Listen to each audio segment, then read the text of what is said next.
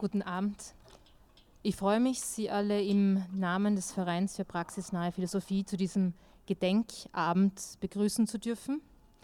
Wir haben uns dazu entschlossen, diesen Abend philosophische Andacht zu nennen. Zum einen, weil wir glauben, dass dieser Abend nicht nur im Zeichen von Religion steht, sondern auch von, vom Menschsein an sich, was uns ausmacht und was diese Nacht zu einer ganz, ganz besonderen Nacht gemacht hat und leider in sehr negativer Hinsicht.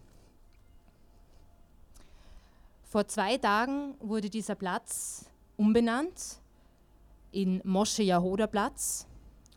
Und dieser Mann, der 2016 gestorben ist, hat viel dazu beigetragen, dass dieser Ort heute auch ein Gedenkort ist.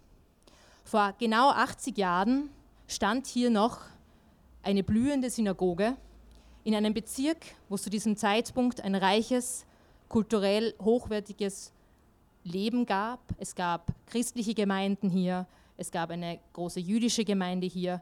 Es war ein sehr, sehr belebtes Viertel. Und dieser junge Mann war damals zwölf Jahre alt, als er die Pogromsnacht erlebt hat. Und ich möchte in einem Fragment oder mit diesem Fragment speziell diesen Abend einleiten und diese Andacht einleiten. Und von der Straßenbahn habe ich schon gesehen, hinein in die Turnergasse, wie es dort gebrannt hat. Ich bin ziemlich nahe gekommen und habe gesehen, wie der Tempel gebrannt hat.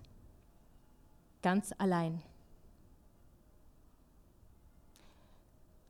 Dieser Mann, der diese Ungeheuerlichkeiten bezeugen konnte, ist natürlich nicht allein.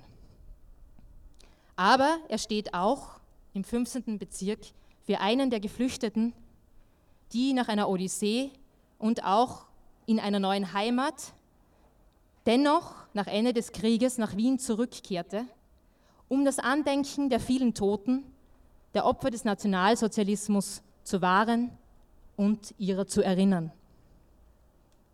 Er war einer von denen, die das Grauen erlebt haben und davon erzählen konnten. Und alle diese werden weniger. Wir können allerdings, und das ist unser Glück, auf die Dokumente zurückgreifen, die sie uns überlassen haben und die bezeugen, was passiert ist, welche Ungeheuerlichkeiten, welches Grauen sich in dieser Pogromsnacht und in den Jahren danach ereignet hat. Wir wollen uns heute, 80 Jahre später, auf den Tag genau, am 9. November 2018, gemeinsam erinnern. An die Opfer, die Täter, die Mitläufer, die Zeugen und alle anderen, die zulassen konnten, dass eine Nacht wie am 9.11.1938 passiert. Aber die Andacht soll uns auch zum Denken anregen, einladen, zum Fragen was hätten wir getan? Was würden wir tun? Was können wir tun, um zu verhindern, dass sich wiederholt, was einst hier an diesem Ort, wo wir jetzt stehen, passierte?